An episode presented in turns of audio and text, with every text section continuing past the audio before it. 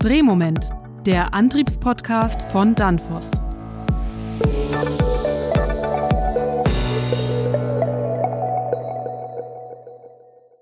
Hallo, verehrte Zuhörerinnen und Zuhörer. Willkommen zu einer neuen Podcast-Folge von Drehmoment, dem Antriebspodcast von Danfoss.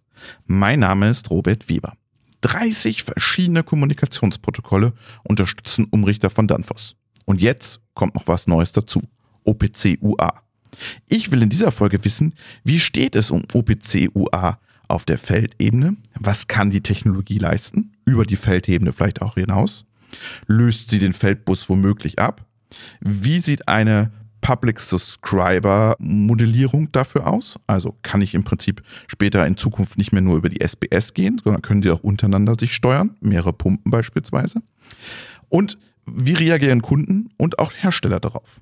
Deshalb stelle ich Fragen an Stefan Hoppe, Präsident der OPC Foundation, und Serda Gökbulut von Danfoss und Dennis Jakobsen von Danfoss. Beide sind verantwortlich für die Entwicklung im Unternehmen rund um OPCUA. Serda beim Kunden vor Ort und Dennis in der Forschung. Nehmen Sie also Wissen mit in Ihren Arbeitsalltag.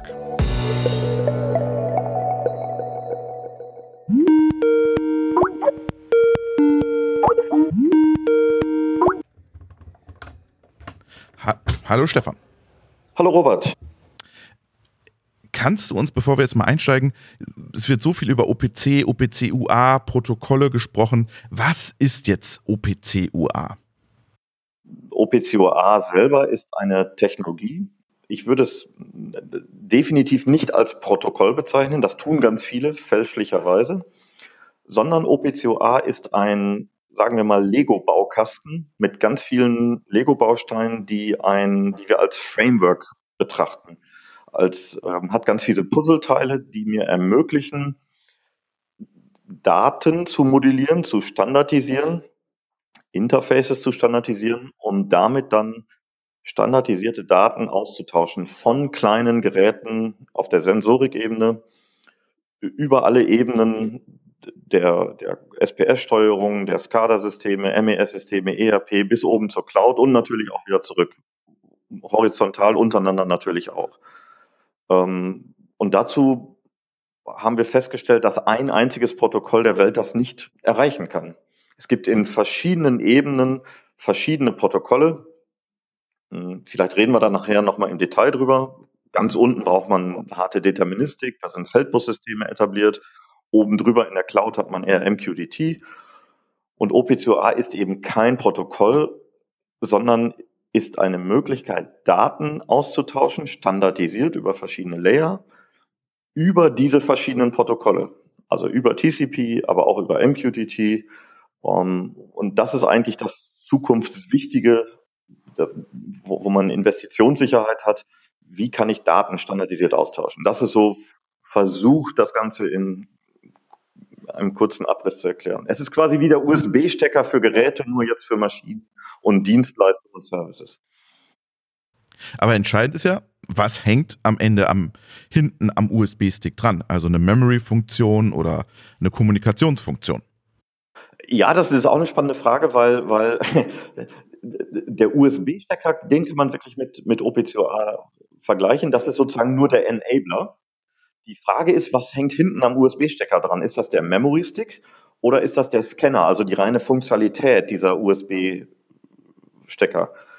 Ähm, und das gibt es bei OPCOA auch so. Das nennen wir aber sogenannte Companion-Spezifikationen. Das sind also, wo andere Organisationen ähm, die OPCOA-Technologie als Enabler nutzen, dann aber selber die Semantik definieren, also die Bedeutung von Variablen und sich in bestimmten Branchen darauf einigen, wie sehen die standardisierten Daten aus, wie sehen die Interfaces aus. Also es gibt eine Companion Spec für Pumpen, ähm, es gibt was für, ähm, für RFID-Geräte ähm, und, und, und. Da gibt es also über 52 Initiativen vom Roboter, der Spritzgießmaschine, Öl und Gas in ganz verschiedenen Branchen. Und das zusammen, dieses Paket, standardisierter Stecker, OPCOA, plus Beschreibung der Daten, Companion Spec, das macht in Summe stabile Interoperabilität ihr seid ja auch immer unterwegs und sagt, das Entscheidende ist oder das Tolle an OPC-UA, sagen wir es mal so, ist auch das Security-Thema, End-to-End. Was kannst du mir das mal ein bisschen verdeutlichen? Hm, einige fragen immer, soll ich OPC-UA nehmen oder MQTT? Dann sage ich immer, naja, MQTT ist natürlich etabliert, ist einfach, kann ich Daten schnell in die Cloud schicken, keine Frage. Aber ich habe immer eine Transport-Security, die muss ich selber konfigurieren. Die geht von dem Sender in den Broker, in, den, in, die, in das Postverteilzentrum da ist standardmäßig erstmal keine Security, die muss ich selber konfigurieren. Und dann muss ich auch gewährleisten, dass sie vom Verteil Postverteilzentrum mhm. zum Empfänger nochmal Security gewährleistet ist. Mhm. Und bei OPC-UA ist das anders. Wir definieren eine, einen Nachrichtenframe, der hat eine Security end-to-end -End vom Sender bis zum Empfänger. Und wir können diesen einen Frame über verschiedene Transportmechanismen auch MQTT transportieren. Und das ist erweiterbar mit weiteren Protokollen. Das tun wir gerade übrigens auch. Wir nutzen neue IT-Infrastruktur.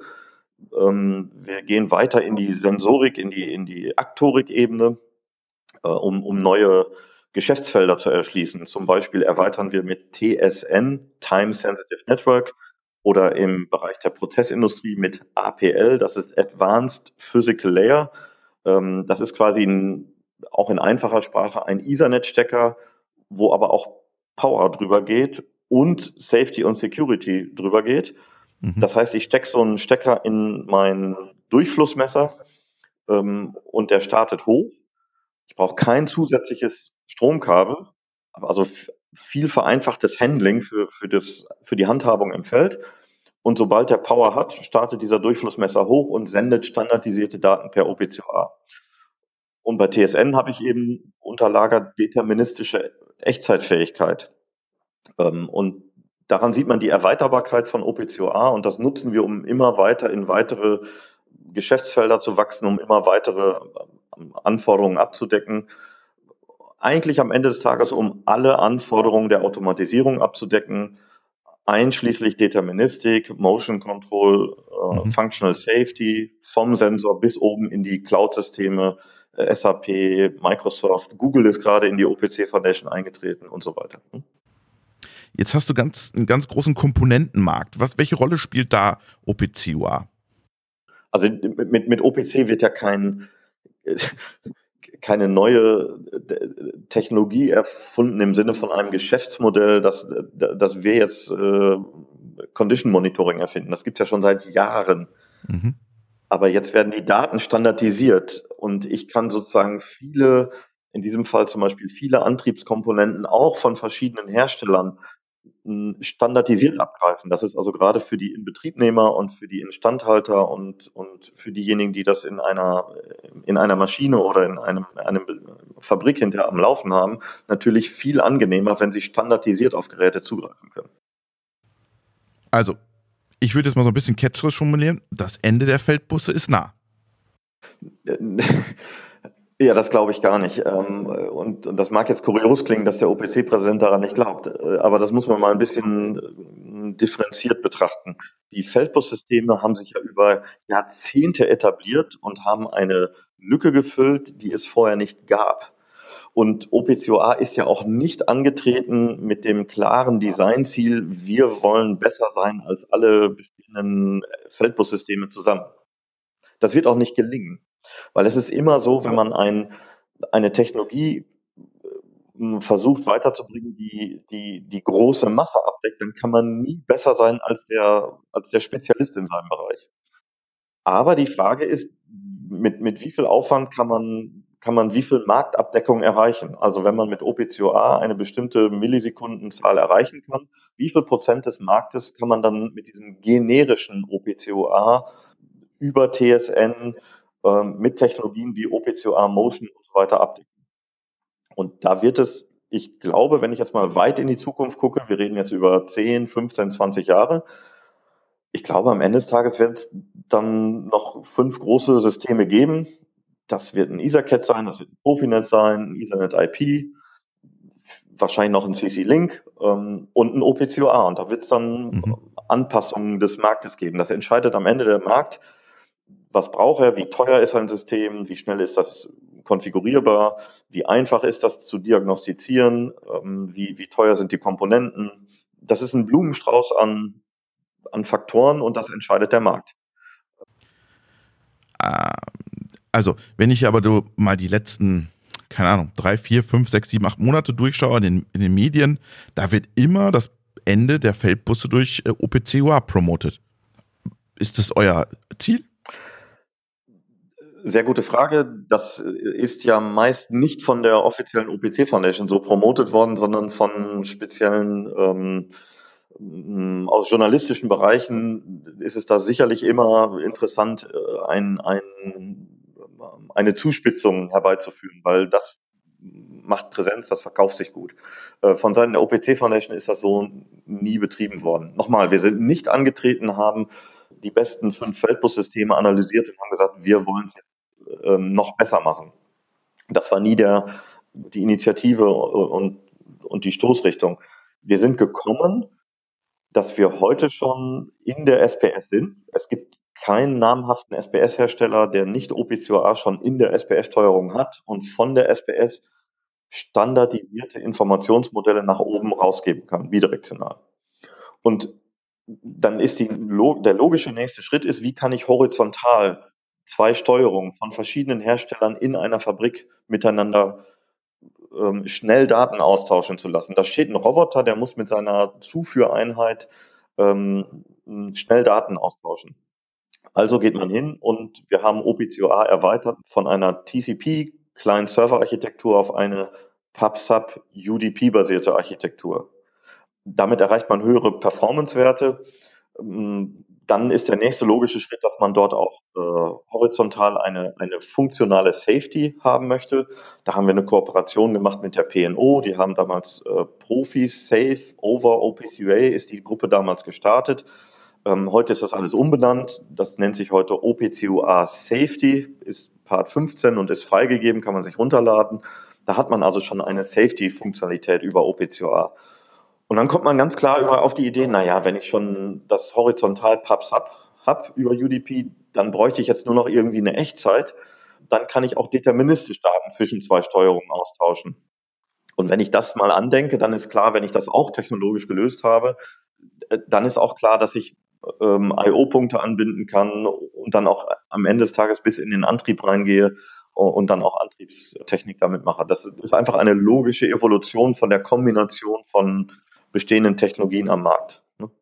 Die Stoßrichtung ist, wir haben in Zukunft, in, in der weiten Zukunft gedacht, wir haben Komponenten, Antriebe, aber auch ein Durchflussmesser, um, um auch mal Komponenten der Prozessindustrie zu nennen, die eine gleiche Handhabung haben, wo ich einen sogenannten USB-Stecker reinstecke, der mir dann eine gewisse Funktionalität erfüllen kann wo ich aber gleiche Interfaces habe für die MES-Anbindung, für Power Management, für Firmware-Update, ähm, für OEE-Daten und so weiter. Also es gibt jede Menge Interfaces, mhm. wo Inbetriebnehmer und Endkunden eigentlich den Wunsch haben, kann man das nicht harmonisieren? Können wir nicht standardisierte Interfaces und standardisierte Daten haben?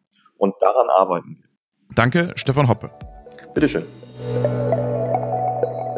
Stefan Hoppe ist auf der Feldebene angekommen. Genau dort arbeitet Serda Göcklut von Danfoss. Wie sieht er OPC UA in seinen Anwendungen bei seinen Kunden? Ich habe mit ihm gesprochen. Hallo Serda. Hallo, guten Morgen Robert. Ich habe die Frage Stefan Hoppe auch so ein bisschen angestellt. Ähm, ist OPCU ein, ein Hype und wie tickt gerade der Markt? Also es ist definitiv ein Hype.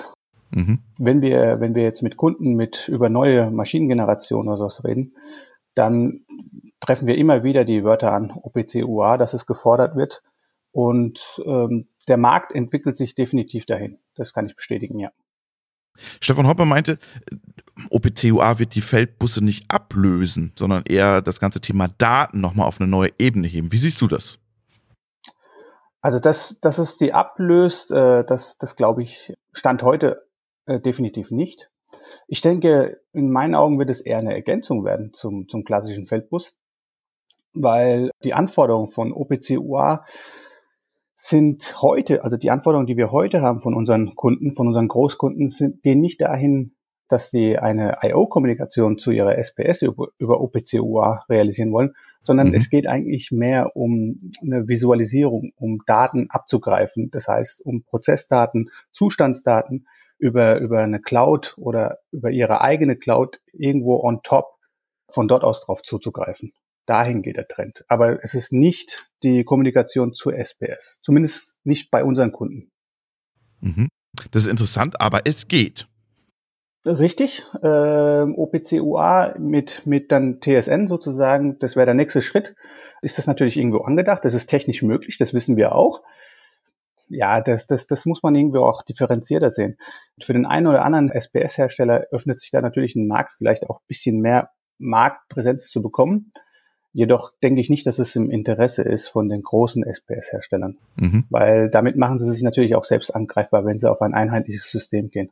Und wenn man sich jetzt beispielsweise den Profinet nur mal anschaut, es ist eigentlich ein, ein sehr stabiler Bus mit einer hohen Performance. Und daher kann ich mir nicht vorstellen, dass eine Öffnung nach unten äh, im Interesse von diesen SPS-Herstellern ist. Was, was mir auffällt, nach oben machen sich alle auf, nach unten mauern sie. Warum ist das so? Richtig, na, also es gibt SPS-Hersteller, die auch nach unten öffnen, definitiv, aber das sind mehr die kleineren beziehungsweise in Anführungsstrichen kleineren, wenn man sie jetzt vergleicht mit den ganz großen. Nach oben hin äh, ist natürlich der Druck von den, von den Endkunden vor allem da. Deswegen öffnen sich auch da gern alle SPS-Hersteller, auch die größeren.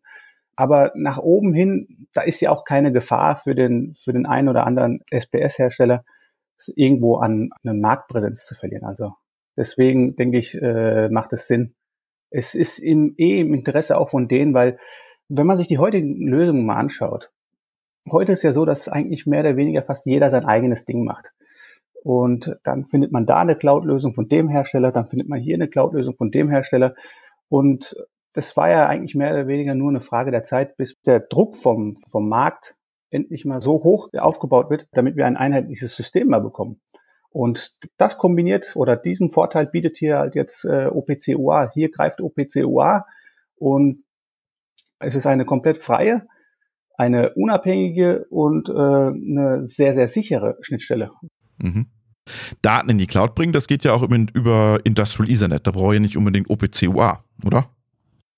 Also wir hatten schon früher, früher hatten wir auch schon vereinzelt Anfragen gehabt, wie kriegt der Endkunde oder der Maschinenbauer die Daten vom Motor irgendwo auf eine höhere Cloud, wo er von oder auf, auf einen Server von wo aus über einen Klienten beispielsweise die Daten abgreifen kann und zwar auf einem sehr, sehr sicheren Weg. Jetzt hatten wir jetzt beispielsweise mit Einführung des äh, Industrial Ethernets vor gut 10, 15 Jahren, ja, hatten wir jetzt die Möglichkeit, Ethernet generell das dafür zu benutzen. Jedoch ist Ethernet, so wie wir es in der heutigen Form kennen, natürlich kein sicheres System. Das ist angreifbar. Deswegen OPC-UA macht Sinn, was die Sicherheit dann schon direkt gewährt. Jedoch war halt der Nachteil an der ganzen Sache, äh, jeder hatte sein eigenes System und das, das musste es zu verhindern gehen. Oder das ist, das, da setzt jetzt der Kunde an und sagt, nein, das möchte ich nicht. Ich möchte äh, ein unabhängiges System haben. Ich möchte am besten mein eigenes System äh, anwenden, wo auf OPC-UA greift und worüber ich die ganzen Daten abholen möchte. Das ist der Hintergrund eigentlich an der ganzen Sache. Mhm. Ich will nochmal auf die Feldebene. Ähm, will der Kunde nicht auch nach unten offene Systeme? Ja, aber ist es im Interesse, nach unten komplett offen zu sein? Also braucht es der Kunde unbedingt? Weil nach unten reden wir von dem I.O.-Verkehr zwischen der SPS, zwischen einem Master und einem Feldgerät, einem Sensoraktor, also in dem Fall jetzt unser Frequenzumrichter. Ähm, muss der Kunde alle Daten da unten wissen, die zwischen den beiden ausgetauscht werden? Im Endeffekt ist es, den Kunde interessiert ja meist nur wie geht's meinem Motor? Ist da irgendwas oder, oder erkenne ich da irgendeinen äh, einen Prozess, äh, das darauf hinweist, beispielsweise, dass mein Motor in absehbarer Zeit einen Schaden haben könnte, einen Wicklungsschaden beispielsweise, so etwas ist, das sind ja meistens schleichende Prozesse. Der, der Weg geht Richtung Smart Drive. Das ist ja auch der Weg, den wir gegangen sind. Also das haben wir ja auch released mittlerweile. Das kann man, das ist ja auch verfügbar bei unseren Geräten, zumindest beim Automation Drive. Und was der Kunde wollte, oder was, was früher der Kunde beispielsweise von uns wollte, war immer gewesen, eine Art Condition-Based Monitoring auf seiner eigenen Cloud zu machen, beziehungsweise auf seinem eigenen Tool. Das heißt, er wollte die Daten von uns haben, direkt hoch. Jetzt haben wir die Lösung, und zwar äh, dezentral, mit dem Smart Drive, der das für ihn abnimmt. Deswegen ist es auch bei manchen Kunden, das ist ja das Paradoxe, bei manchen Kunden ist jetzt das Interesse wieder an OPC UA abgefallen, mhm. weil dadurch, dass wir das jetzt dezentral haben, brauchen sie es wieder on top nicht mehr. Mhm. Aber es gibt aber auch halt viele Kunden, die sagen, nein, ich hätte das gerne trotzdem alles bei meinem, in meinem System drin und zwar nicht mit jeder seiner eigenen Lösung, sondern ich bin der Herr darüber und ihr habt alle offen zu sein und ich hätte das gern oben in einem einheitlichen, sicheren Protokoll. Und ich denke, das ist, da greift OPC UA und da werden wir es in Zukunft sehen. Wenn wir es sehen werden, denke ich, äh, werden wir es da sehen. Ansonsten, ich kann mir nicht vorstellen, dass es nach unten die SPS-Ebene durchbricht. Also das ist, dass wir den IO-Verkehr da unten übernehmen. Danke, Serda. Danke dir, Robert. Last but not least mein dritter Gesprächspartner, Dennis Jakobsen von Danfoss. Er kümmert sich um OPCUA in dem Unternehmen und muss die Technologie in die Komponenten integrieren. Also ein Anruf in Dänemark. Hallo Dennis. Hallo ähm, Danfoss forscht und arbeitet an OPCOA. Warum ist dem Unternehmen das so wichtig? Die einfache Anbindung von verschiedensten Feldgeräte an lokale und cloudbasierte Systeme. Das ist einfach das, was wir davon erwarten. Mhm. Weil das Datenmodell gemäß OPCOA erfolgt. Das ist alles gleich. Stefan Hoppe nennt es den USB-Stecker. Das kann man so sagen, ja. Also ein USB-Steck passt ja in jeden x-beliebigen Laptop und OPCOA kann man damit vergleichen, dass, dass das Datenmodell oder, oder die Datenübertragung auch gemäß einem gewissen Standard erfolgt, egal was darunter liegt. Aber dazu kommt ja auch die, die TSN, also Time Sensitive Network, äh, in der nahen Zukunft für Realtime-Lösungen in Produktionsanlagen oder dezentrale Steuerungen äh, äh Gerät zu Gerät, also Frequenzumrichter zu Frequenzumrichter mittels äh, Publisher Schubreiber Model. Äh, das ist auch sehr interessant. Das bringt am Ende, dass man, man, man nicht über eine zentrale SPS arbeiten muss, um jetzt beispielsweise äh, zwei, drei, vier, fünf oder sechs Pumpen parallel zu betreiben. Das können die dann untereinander entscheiden, wie die Last verteilt werden soll. Ihr arbeitet an der Integration von OPC-UA in die Frequenzumrichter. Ähm, wie geht das? Ich denke, wie schon gesagt, mit OPC-UA wird es möglich sein, die Danfoss Drives Produktlinie direkt an Cloud-Systeme anzubinden, ohne erst durch Gateways zu koppeln, mhm. weil wir OPC-UA direkt in unserem Antrieb integrieren. So ist das. Äh, sehr viele andere äh, haben Gateways, das ist auch eine, eine ganz vernünftige Lösung, aber ist natürlich nicht so kostengünstig und, und effizient.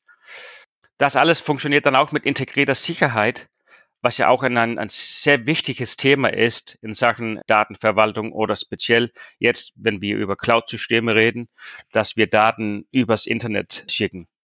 Da ist Sicherheit, integrierte Sicherheit extrem wichtig. Okay. Bei Danfoss arbeitet ihr daran, OPC-UA in die Firmware zu integrieren. Aber wie sieht es denn gerade mit Projekten aus? Dennis, erzähl doch mal, wo, wo, wo bewegt sich der Markt gerade hin? Gute Frage. Wir sind äh, sehr gut unterwegs und haben auch Systeme, die funktionieren und laufen. Zurzeit sind wir auch mit ZVI in einem Demonstratorprojekt zusammen mit äh, sieben anderen äh, Branchenkollegen, mhm. um hier jetzt OPCOA zu vermarkten und, und zeigen, wie das funktioniert anhand einem Demonstratoraufbau, wo die Daten, Asset Management und Scope-Funktionalität gemäß äh, E-Class-Standard äh, äh, gesendet wird. Also wir haben schon Systeme, die laufen. Mhm. Gib uns doch bitte noch einen Blick in die Zukunft, einen Blick in die Glaskugel. Wo stehen wir und wo geht's hin? Ich denke, anfangs ist OPCOA, das, das läuft in Richtung äh, Server und, und Dateneinsammlung für Asset Management und, und Analyse, solche Sachen. Und dann eher später erst in einigen Jahren runter in, in, in der Feldebene gehen äh, äh für Realtime-Lösungen. Vielen Dank, Dennis. Gleichfalls, Dankeschön. Wow. Drei Experten, normalerweise ist es so, bei drei Experten kriegt man auch immer drei unterschiedliche Meinungen. Und in dieser Folge ist es ganz anders. Die sind sich alle ziemlich einig, wohin die Reise geht. Also, Daten ist das erste große Thema für OPC-UA. Und dann, irgendwann danach gelagert, kommt auch die Feldebene. Und dann dieser große Vorteil über Public-Subscriber-Modelle, dass man sagt, okay, wir machen auch eine I.O.-Verbindung da unten. Wird spannend zu sein, ob das so kommt, wann es kommt. Auf jeden Fall können wir mitnehmen, Danfoss arbeitet an dem Thema OPC-UA und das können wir auch nicht mehr, das Thema können wir nicht wegdiskutieren. Ich hoffe, Ihnen hat es genauso viel Spaß gemacht wie mir. Bleiben Sie also gesund. Bis zum nächsten Mal.